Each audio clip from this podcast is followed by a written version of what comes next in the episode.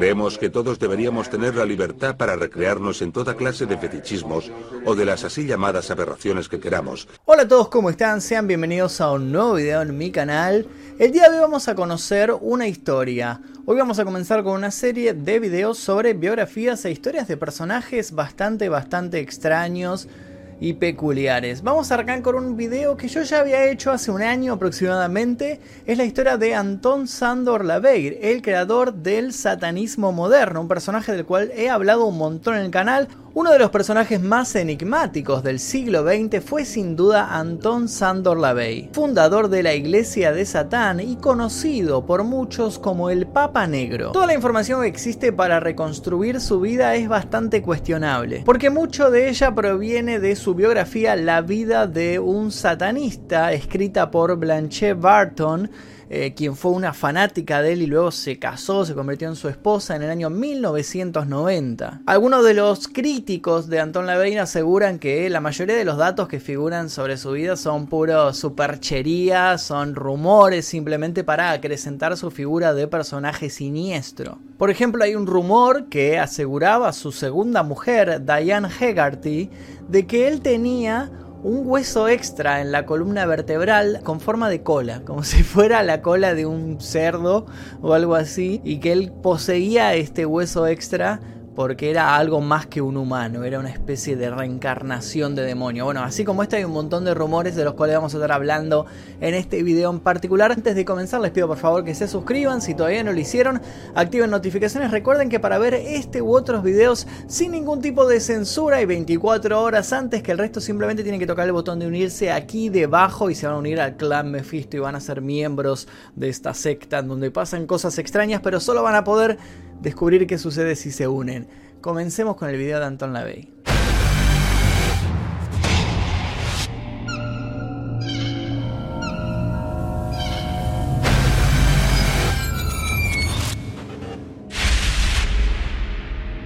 Este personaje nació el 11 de abril de 1930 bajo el nombre de Howard Stanton LeVay. Fue hijo de Gertrude Augusta y de Joseph Levey, un matrimonio conformado por un padre ruso y una madre ucraniana. De hecho, el padre fue un tiempo pastor en un templo protestante y también trabajó como vendedor ambulante de repuestos de autos. Con los años abandonaría su nombre real y asumiría su nombre artístico con el fin de deslumbrar a todos los personajes de Hollywood que pudiese cruzarse y pasaría a llamarse Anton Sandor LaVey. Para agitar un poquito el caldero de sus orígenes oscuros, LaVey aseguraba que su abuela se llamaba Luba Kultan y que lo crió contándole historias de vampiros y de supersticiones y también un poco de magia negra que había aprendido en su país natal, Transilvania. También dijo que otro de sus abuelos se dedicaba a amaestrar osos y que había recorrido toda Europa uniéndose a una pandilla de gitanos. Él contó que de niño le gustaba leer todos los libros que se cruzara y que estuvieran relacionados con el mundo paranormal. Fue así que leyó los clásicos como Frankenstein de Mary Shelley, Drácula de Bram Stoker y la revista popular en ese momento Weird Tales una revista en donde se publicaban cuentos de autores que tal vez en ese momento todavía no eran famosos como Ray Bradbury o Stephen King y luego tomarían mucho renombre cuentos de ciencia ficción, de terror y demás. Al poco tiempo de nacer su familia se trasladó a California, que fue en donde pasó gran parte de su infancia. Allí se dedicó a vender alcohol para contribuir con los gastos hogareños. Y también confesó que en esos primeros días él gustaba de vestirse de mujer, pero luego se tomó la molestia de aclarar que no era porque quería ser una persona trans o se sentía identificado con su lado femenino, sino que era parte de su postura histriónica y teatral que marcaría su modus vivendi en Hollywood. Después del inicio de la Segunda Guerra Mundial, Anton LaVey quedó fascinado con los manuales que mostraban los diferentes tipos de armas utilizados en esta contienda. Y rápidamente él se hizo la idea de poder comprar armas y municiones para poder crear de esta manera su propio ejército. Al finalizar la Segunda Guerra Mundial, un tío suyo fue contratado para ser ingeniero civil en Alemania y Antón entonces lo acompañó hasta este país y terminó trabajando de refuerzo en una base militar. En este país fue que desarrolló su pasión por el cine fantástico y el expresionismo alemán muy presente en el género de películas de terror. Quedó embelesado por películas como El gabinete del Dr. Caligari, Metrópolis y por supuesto la trilogía del Dr. Mabuse, unas películas filmadas por el director Fritz Lang. Este personaje influyó sin duda en su personalidad, ya que Mabuse era un experto en el arte del disfraz, como también más tarde lo sería la Bey, y dominaba las artes de la telepatía, la hipnosis y manipulaba a un grupo de delincuentes para poder así cometer sus fechorías. En ese momento también Antón descubrió otro de sus muchos talentos, la música. A la temprana edad de 5 años, los padres de Antón lo llevaron a una tienda de instrumentos y él se puso a tocar el arpa y la tocaba sorprendentemente bien solo guiado por su instinto. Más tarde aprendió a tocar otros instrumentos de cuerda como por ejemplo el violín y a los 10 años de manera autodidacta aprendió a tocar el piano. A los 15 era el segundo oboe en la Orquesta Sinfónica de San Francisco. El año 1947 Anton LaVey decidió abandonar la escuela secundaria y decidió unirse a la Clyde Betty Circus. Allí trabajó primero cargando y descargando jaulas y era la persona encargada también del almacenamiento y de alimentar a las fieras salvajes, a los leones y a los tigres que utilizaban en este circo. Desarrolló rápidamente una buena relación con los animales y comenzó a aprender todos los trucos de la materia como el uso del látigo, el uso de las sillas, el uso de una pistola también, también de un palo para poder ahuyentar a estos animales cuando se le venían encima. No mucho tiempo después se convirtió en domador de leones y también de tigres de Bengala. Finalmente cuando la temporada de circo terminó, Luego del verano de 1947, Anton LaVey se quedó sin trabajo. Siguiendo el consejo de algunos de sus compañeros, decidió buscar trabajo en una feria y debido a su gran talento musical consiguió rápidamente un empleo, tocando el calíope, que es una especie de eh, órgano antiguo, bastante, bastante estrafalario.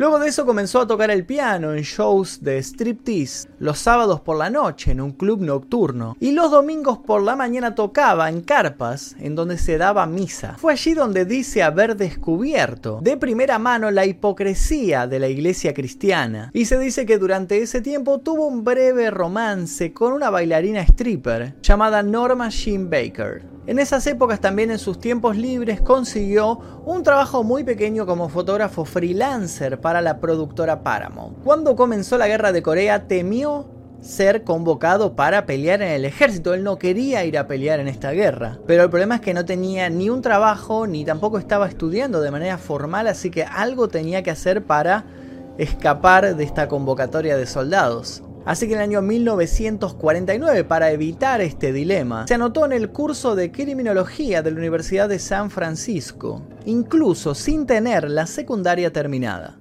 Algún tiempo después conoció a Carol Lansing en un parque de diversiones en una playa de San Francisco. En ese momento ella tenía 17 años, así que los padres de Carol tuvieron que darle permiso para que se casara con Anton Sandor LaVey. Anton y Carol se casaron en 1951 y un año después nació la primera hija de Anton LaVey, Carla Maritza LaVey. Con el fin de poder mantener a su familia, decidió utilizar sus talentos en la fotografía y sus estudios también de criminología para conseguir trabajo como fotógrafo forense para la policía de San Francisco. En este empleo, Antón conoció la peor cara de la naturaleza humana, tomando fotos de brutales asesinatos, accidentes automovilísticos, suicidios, incendios, explosiones y otras situaciones terribles. Después de estar un año haciendo esta labor, a Antón se le dio otra responsabilidad en la policía, se le dio el número 800. En ese momento el número 800 era utilizado para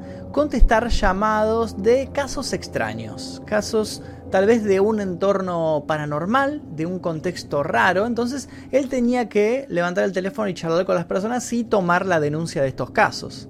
Durante esta época investigó de todo, desde ovnis, fantasmas, casas embrujadas y todo lo que pertenecía al mundo paranormal. En los años siguientes, Anton LaVey ganó un renombre como el primer Ghostbuster, cazador de fantasmas de Estados Unidos. En el año 1955 estaba ya harto de la policía, de la fotografía, de, de los cadáveres que tenía que ir a fotografiar y demás, así que decidió dejar de lado este mundo y centrarse por fin en las artes oscuras. Se convirtió primero en un exorcista e hipnotizador y continuó al mismo tiempo tocando el piano en eventos. Se trasladó junto con su familia a un departamento cerca de la playa. Fue entonces cuando consiguió su primer mascota, un leopardo negro de 10 semanas llamado Soltan. En ese momento comenzó a hacerse un renombre y a recibir a la prensa en su casa debido a sus excentricidades.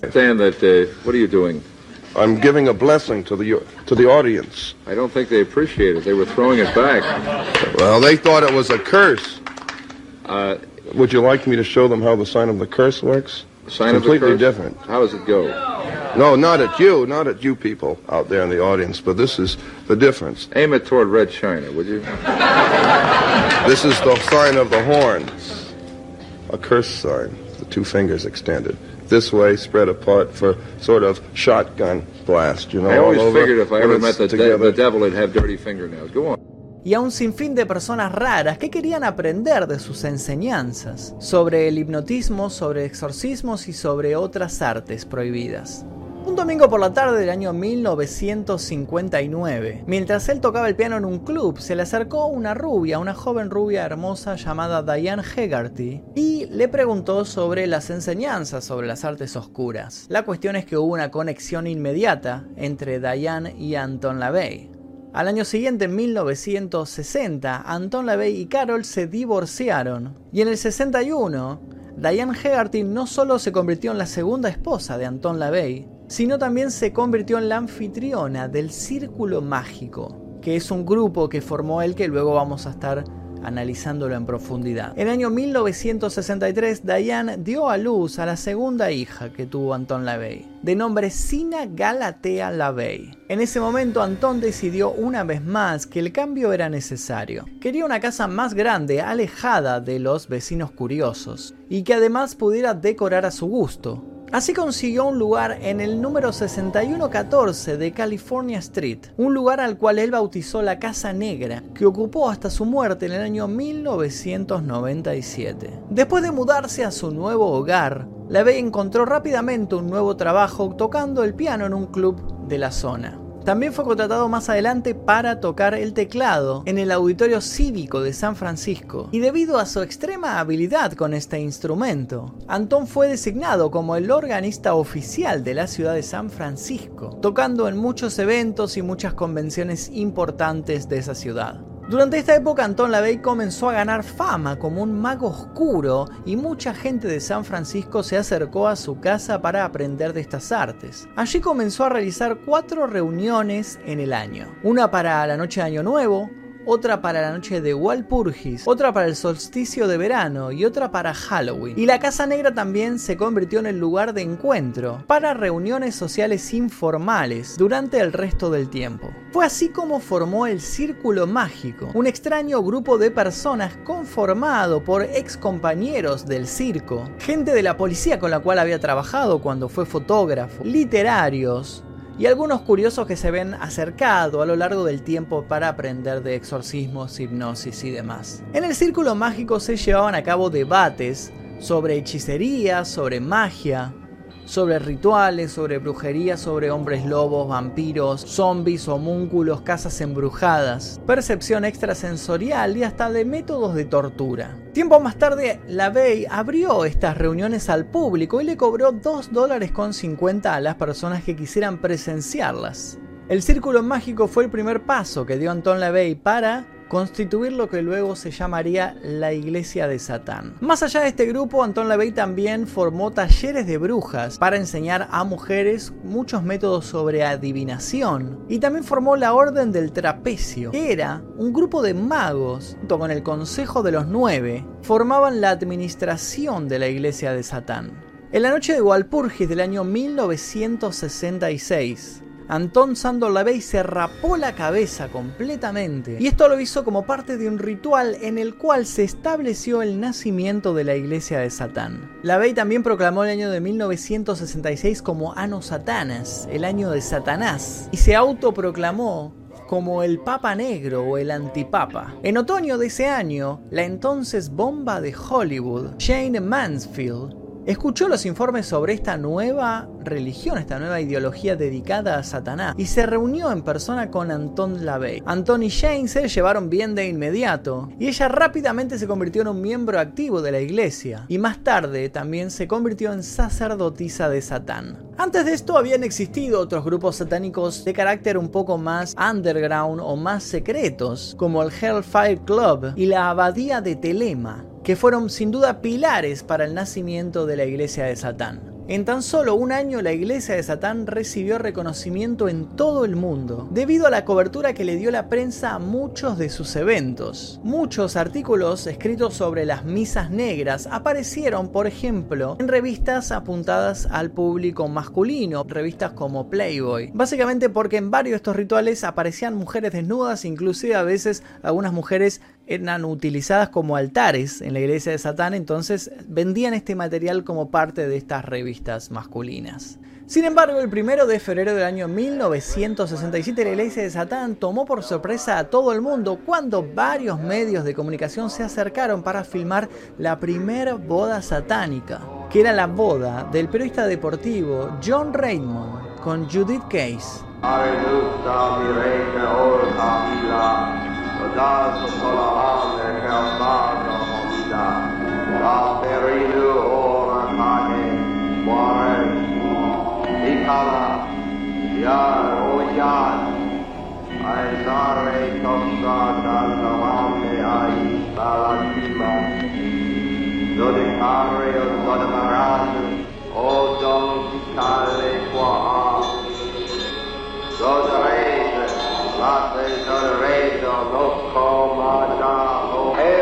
Go ye, cursed, in the name of Satan. This marriage carries with it the seal of hellfire. As it was in the beginning, is now, and ever shall be, hell without end. Unos meses más tarde, el 23 de mayo de 1967, Anton LaVey pensó que era el momento de demostrarle al mundo que el satanismo no tenía nada que ver con el sacrificio de niños o de bebés, Así que llevó a cabo el primer bautismo satánico, y fue el de su segunda hija, Sina. Los periodistas y fotógrafos comenzaron a formarse en la puerta de la Casa Negra hasta 15 horas antes de la ceremonia con el fin de obtener buenas imágenes de esta niña de 3 años que estaba vestida con un vestido rojo, una túnica roja en realidad, y llevaba un medallón de Baphomet. Cuando comenzó el ritual, la joven Sina se sentó sonriente y escuchó atenta cuando su propio padre comenzó a recitar una invocación poderosa que más tarde incluyó en el libro Rituales Satánicos. Más tarde de adulta dijo que le encantó recibir toda esta atención ese día y que le gustó el hecho también de que los fotógrafos estuvieran fascinados con la visión de esta pequeña niña siendo consagrada a Satanás. Hubo un rumor de que en el año 1968 Anton LaVey hizo el papel del diablo en la famosa película, en esta eh, opus magnum de Roman Polanski llamada El bebé de Rosemary pero en realidad este rumor fue falso ya que este personaje fue interpretado por el actor Clay Turner. Lo que sí puede ser probable es que Anton LaVey haya sido convocado como asesor del guion de esta película o de las imágenes o de cómo se realiza un ritual satánico, pero no participó actuando en esta obra. El año 1969 el número de miembros de la Iglesia de Satán había crecido hasta 10.000. Podemos decirlo de esta manera. Una vez la gente se convierte en satanista, hay muy pocos que se resistan a ello. Sí, se sienten más liberados al aceptar sus desviaciones sexuales. Exacto. Es como si les hubiesen dado un cheque en blanco. Y no es que con otros grupos no lo hubiesen hecho, es solo que como individuo debes saber lo que deseas. Es algo que depende de ti. No estás obligado a hacer lo que no quieras hacer. No es obligatorio. Y la Bey entonces decidió que era momento de publicar el libro más malvado, blasfemo y funcional, la Biblia satánica, Este libro se ha convertido sin duda en un pilar de la iglesia de Satán. Y ya que estamos hablando de la Biblia satánica, les quiero mostrar que yo tengo una copia de la Biblia satánica. A ver si hace foco la cámara ahí. Ahí está. Tengo una copia de este libro. La conseguí de la editorial Frente a la Hoguera aquí en Buenos Aires en Capital Federal y lo leí y si quieren después en otro video analizamos este libro más en profundidad porque da para hablar bastante. Ahora vamos a seguir conociendo la historia del autor de este libro, pero luego podemos hablar del contenido de la Biblia satánica. Este libro fue seguido por La Bruja Completa, editado en 1970, que más tarde se revisó y se reeditó con el nombre de La Bruja Satánica, y en 1972 se publicó un nuevo libro llamado Los Rituales Satánicos. Para ese momento la iglesia satánica había ya establecido un montón de puntos de reunión en diferentes partes del mundo. Y la Bey estaba intentando hacer visitas papales, como este papa negro que él era, a todos estos diferentes puntos de reunión. Sin embargo, debido a las constantes amenazas y hasta incluso palizas que llegó a recibir de gente indignada por esto, y los problemas de seguridad que se generaron tanto para él como para su familia, Anton LaVey dijo que era necesario cortar estas relaciones públicas, dejar de recorrer el mundo como lo estaba haciendo. Y en el año 1970 todos los discursos, todas las visitas que Anton LaVey realizaba dejaron de existir. En 1972 también dejó de realizar rituales en la Casa Negra. La organización y ejecución de las actividades satánicas se convirtió en responsabilidad de las respectivas iglesias, mientras que la agrupación central se concentró en supervisar, aprobar y guiar a los miembros activos de la iglesia de Satán. Ese año esta religión sufrió una gran reorganización. Levey había cambiado de idea y quería que la iglesia satánica se convirtiera en algo más under, algo más especializado, en vez de un grupo de amigos satánicos que se reunían a tomar el té. Y esto causó muchas discusiones y separaciones del grupo original. En 1975, en la iglesia de Satán situada en Louisville, el sacerdote oscuro Michael Aquino y todos sus fieles seguidores, se separaron de la iglesia de Satán y formaron una nueva organización llamada el Templo de Set, aunque el número de seguidores continuó creciendo durante los años 70 y 80. Durante esa última década, la Bey continuó encerrado y rara vez dio entrevistas a los medios. Esta organización fue ganando renombre, un poco gracias a la prensa y también otro poco gracias a las estrellas de Hollywood o de la música que fueron uniéndose, como por ejemplo Sammy Davis Jr. o el músico Marilyn Manson. En 1990, Sina LaVey, una de las hijas de Antón, renunció a su puesto como sacerdotisa de la iglesia de Satán y fue reemplazada por Blanche Barton, quien posteriormente escribió y publicó dos libros sobre esta agrupación y su creador. Uno de ellos fue La Iglesia de Satán, que detalla la historia de esta religión, y el segundo fue La vida secreta de un satanista, una biografía autorizada por la Bey. Después de la publicación de los libros de Blanche Barton, la Bey publicó un nuevo libro luego de 20 años, Cuaderno del Diablo, que es una colección de textos y documentos que él había estado redactando desde 1970. Al año siguiente, en 1993, nació Satan Cerces Carnegie LaVey, el hijo mayor de Anton LaVey y Blanche Barton. Anton LaVey falleció el 29 de octubre de 1997. LaVey, the Church of Satan is dead. The death certificate says Anton LaVey died on Halloween, and perhaps that is fitting for a man who became one of San Francisco's special characters after he founded his own so-called satanic church. There were nudes on the altar, a pet lion, and a house painted black.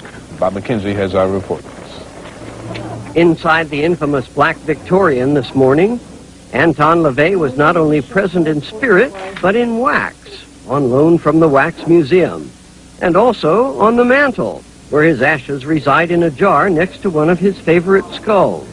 The high priest of the Church of Satan died last week at the age of 67 of heart disease. En el Hospital St. Mary's Medical Center, en San Francisco, California, a causa de un edema pulmonar. Lo irónico es que este hospital era un establecimiento católico y Anton LaVey fue llevado a este lugar porque era el que le quedaba más cerca de su domicilio. El momento de su muerte fue registrado la mañana del día de Halloween, pero este hecho hace especular que pudo haberse realizado unos días antes o después y que se puso esta fecha de manera simbólica. Se hizo un funeral satanista llevado a cabo por invitación en Colma y su cuerpo fue quemado. Sus cenizas no fueron enterradas, sino que fueron eventualmente divididas entre sus herederos, entre sus hijos, con la idea de que estas cenizas poseen eventuales poderes ocultistas que pueden ser utilizadas en rituales satanistas de magia. Dos días antes de su muerte, Anton LaVey había terminado su último libro, Habla Satán, fue publicado al año siguiente, en un evento precedido por Marilyn Manson y Blanche Barton. El historiador del satanismo, Garrett Medway, describió a Anton LaVey como un showman nato, y el antropólogo Jean Lafontaine lo describió como una figura colorida de considerable magnetismo personal. Medway comparó a LaVey con personas como Jim Jones, como Charles Manson o David Koresh, y señaló que mientras estos últimos eran líderes carismáticos de comunas apocalípticas, dentro de lo que fue la iglesia de Satán nadie se aferró a cada palabra que dijera la Bey y de hecho a los miembros se les otorgó cierta autonomía de pensamiento. A grandes rasgos su filosofía de vida está basada en el individualismo y el materialismo, promoviendo así una búsqueda continua de una satisfacción carnal. Su código ético está basado sin duda en la ley del talión, el ojo por ojo y diente por diente. El satanismo laveyano está sin duda a favor del darwinismo social, es decir, la supervivencia del ser humano más apto, y tiene una visión naturalista de la vida, considerando al ser humano como un animal más, pero obviamente más desarrollado que los otros, y sostiene que este animal humano existe dentro de un universo amoral, caracterizado por la competencia permanente, por la supervivencia y por el bienestar. Esta visión se desprende de que el satanismo lavellano es intrínsecamente hedonista, o sea que el satanismo lavellano sostiene que el ser humano vive únicamente por la búsqueda del placer propio. Por ende también es una religión ateísta y rechaza la creencia en seres sobrenaturales y en divinidades. Y también rechaza la teoría del dualismo entre cuerpo y alma y de la vida después de la muerte. Es evidente también que el diablo en esta religión es tomado como un símbolo, un símbolo y desafío en contra de las religiones abrámicas, que fueron duramente criticadas por la Bey debido a que suprimen los instintos naturales del hombre a la vez que también suprimen el conocimiento. Satán fue utilizado como una representación, como un símbolo de esta doctrina. Y es ahí donde utilizaron también la figura de este Baphomet, tanto para las estatuas como para las medallas que utilizaban ellos. Pero básicamente los satanistas modernos no creen en la existencia de Satán como un ser al el cual exista y al cual haya que venerar y realizar pactos con él y se lo puede invocar y va a aparecer o un ser con el cual uno se va a cruzar cuando muera. Los satanistas modernos no creen en todos estos conceptos, creen en una existencia eh, más carnal, creen en la existencia en la vida tal cual la vemos ahora, no creen en un paraíso, en un infierno ni creen en los castigos después de la muerte, ni nada de eso, de que uno, uno cuando se muera va a ir al infierno el alma y Satán lo va a pinchar con un tridente y se va a reír, jajaja, ja, ja, y va a arder en el infierno.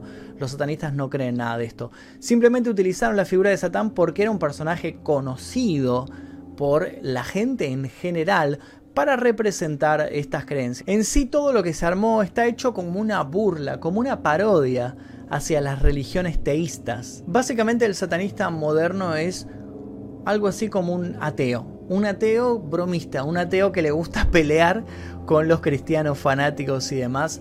Y si quieren saber un poquito más sobre esto, los invito a ver mi video sobre los mandamientos satánicos que está subido en este canal desde hace bastante tiempo.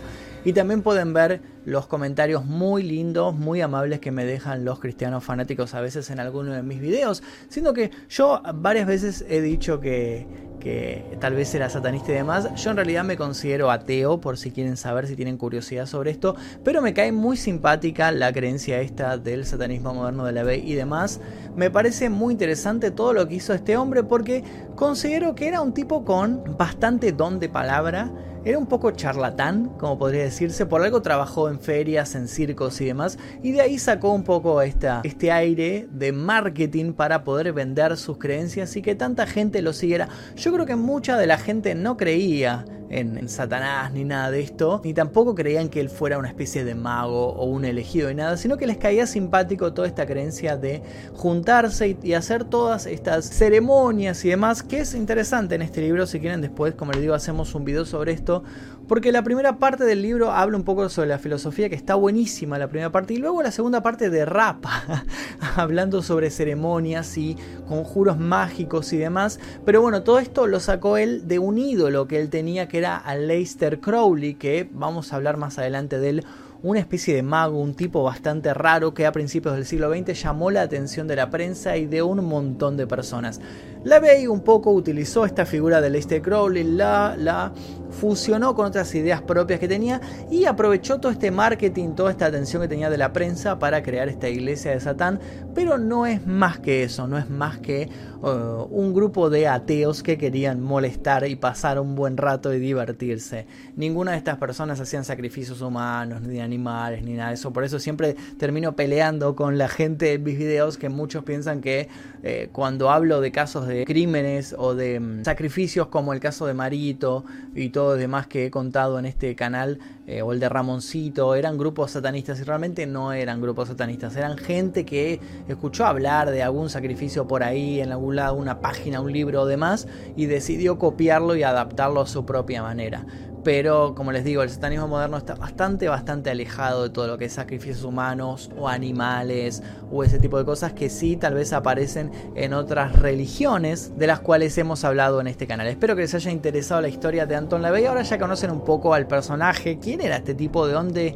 salió y por qué tenía estas ideas en la cabeza. Si les gustó esta historia, por favor dejen su like en este video cuando lleguemos a ¿Cuánto puedo pedirle? 6.666 likes. Vamos a ver el próximo caso del cual vamos a estar hablando. Así que dejen también sugerencias de casos y biografías y demás que quieren ver aquí debajo. Y voy a estar leyendo lo que ustedes sugieran. Mi nombre es Magnum Efito. Nosotros veremos seguramente en el próximo video. Adiós.